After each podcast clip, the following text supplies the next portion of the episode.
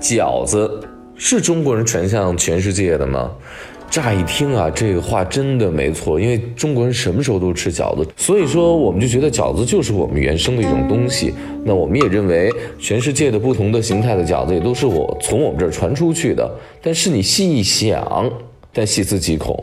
云的雨，雪的风，晚照对晴空，三尺剑。还真不是哪儿的饺子都有可能是从中国这儿传出去的，所以今天这期节目，我们就再来说一说跟饺子有关的内容。为什么又突然又想起说饺子这个话题呢？因为之前我们讲了很多关于饺子的文化，饺子的包容性，饺子东南西北中的一些个馅儿呀、皮儿呀，各种各样的吃法。那今天要说的就是。饺子是中国人传向全世界的吗？是我们最近央视二套的《回家吃饭》，我们在录“一带一路”的美食啊。呃，实际上“一带一路”对全世界、对中国影响最大，最起码就是食物嘛。因为呃，之前我们在古丝路的时候，大家知道我们现在吃的胡瓜呀、番茄呀、洋葱啊这些个带糊的、带翻的这些，一听就是外来的舶来品，那它肯定就是通过“一带一路”来的。如果没有“一带一路”，最起码中国人不会那么早的吃到辣椒。就不会那么早的，我们的川菜的味型有这么大的一个定格，就是以麻辣味型的，可能只有麻，但是辣呢，绝对不是用辣椒这样的食物这么早的给你定义的，因为它肯定也是通过“一带一路”，有可能通过这个北丝路，有可能是通过西丝路回来，有可能也是通过这个海上的丝路，从南边，呃，东南方向一直，呃，到了这个西南这个盆地这一块然后大家就开始使用这个辣椒了。那我们就讨论到了一期，就是饺子。我们请了一个乌克兰的嘉宾，呃，乌克兰也吃饺子，而且乌克兰吃饺子时间也挺悠久的。他们说不出来，好像说是多少年之前他们吃饺子，但是他们也是用面，然后呢直接包肉也好，或者说直接包点甜的东西。在俄罗斯也有这样的习惯，都是前苏联这一片区嘛。呃，他们就会嗯吃饺子，那其中据说是有一个说法啊，呃，我们就在节目商讨的时候就说，乌克兰的饺子有可能是从中国这儿传过去的，大家就在纷纷的在说说有一种说法有可能，但是你找不到具体的出处，呃，你甚至于无法明确它的年代。所以我说这个事儿呢，我们说出去作为一个国际媒体的话，那是否是否是让大家觉得说，哎，你们太自负了？中国人是爱吃饺子，但是你非得说什么都是你们的，对吧？我就在分析说，为什么不太可能？因为这个说法说乌克兰饺子从中国传过去，他给的证据是这样的，说是元代成吉思汗，这个蒙古人在。呃，开拓疆土的时候带过去的，呃，一听是没错的。为什么？因为那 Ukraine 这个词，它当时就是边界的意思。蒙古语当中边界的意思什么意思？那就是当时就是元朝的边界嘛。所以说，我们的成吉思汗的铁蹄已经踏到了乌克兰这里。那到了这里之后，很很就是大家一想，中国的食物肯定是可以到那儿的吧，对吧？那边的精彩的一些东西也会到中国来。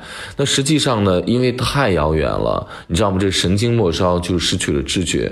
这个在当时这个交通没有太发达，通信不是如此之便捷的时候，那就没有太多的交流。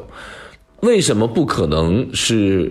成吉思汗他们的这个当年的这个战队把饺子带到乌克兰或者带到俄罗斯这一片的呢？我给出了这样的分析。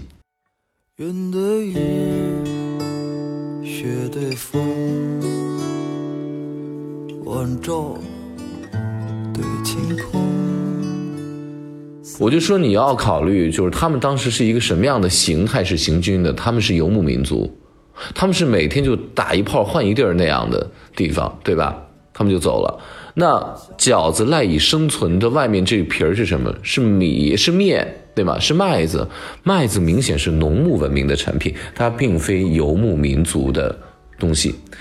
所以，包括在吃香河肉饼的时候啊，也他好像以前也叫契丹饼，据说，那就是什么时候给你吃？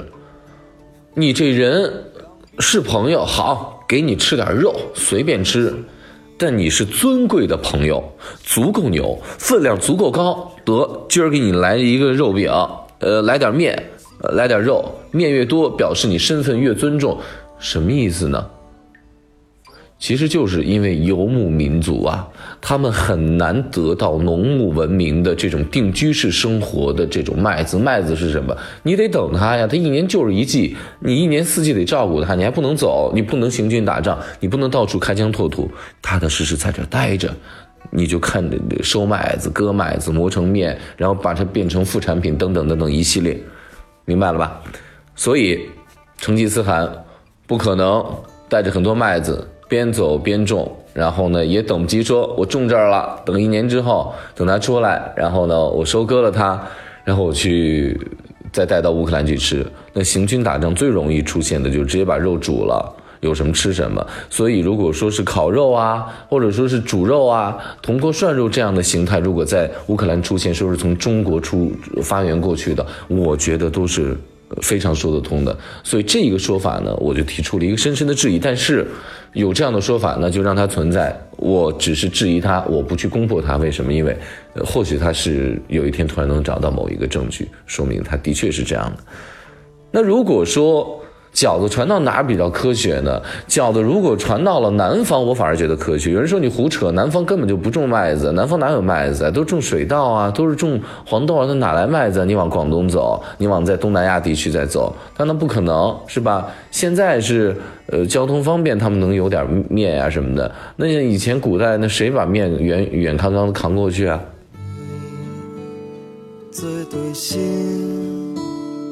从魏晋时期开始，那中国就出现了几次的衣冠南渡啊，包括宋代呢也有衣冠南渡，再包括咱们大概在一直持续到民国时期这个下南洋，呃，这几次就是大的人口的迁徙。其实呢，从魏晋时期开始的迁徙就叫客家人南迁，叫衣冠南渡，也叫衣冠南迁。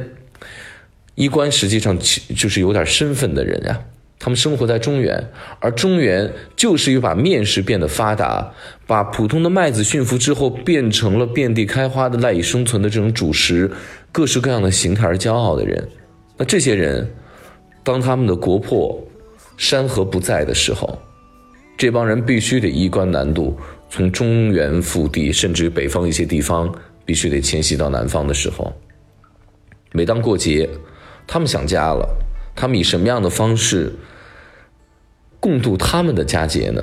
或许最好的就是面食，但是，尤其到广广东岭南地区，你没有面，你上哪儿去找麦子？没有，那一看哦，有豆子，把豆子磨成豆腐，对不对？好，磨成豆腐之后，中间掏一个洞，咱们把饺子的肉馅儿酿在里面，行不行？行啊。是吧？它最起码就是一个包住的寓意嘛。所以客家最有名的菜，衣冠南渡后来的子孙变成客家人之后最有名的叫客家酿豆腐，这是他们以他们的方式在表达他们对饺子的乡愁，他们对故乡的思念。尽管时间过去了一千多年，他们的子孙从中原从北方到南方已经繁衍生息了，甚至又后来再下南洋，走到东南亚甚至世界各地了。可是，只要有客家酿豆腐在，有“客家”两个字，里面有一个饺子形态的寓意在，我就更愿意把这样的食物称作饺子。为什么？因为客家酿豆腐是客家人对饺子、对于故乡的思念。那我想，每一个正在吃饺子的人，也不应该忘记，这也是咱们饺子的兄弟。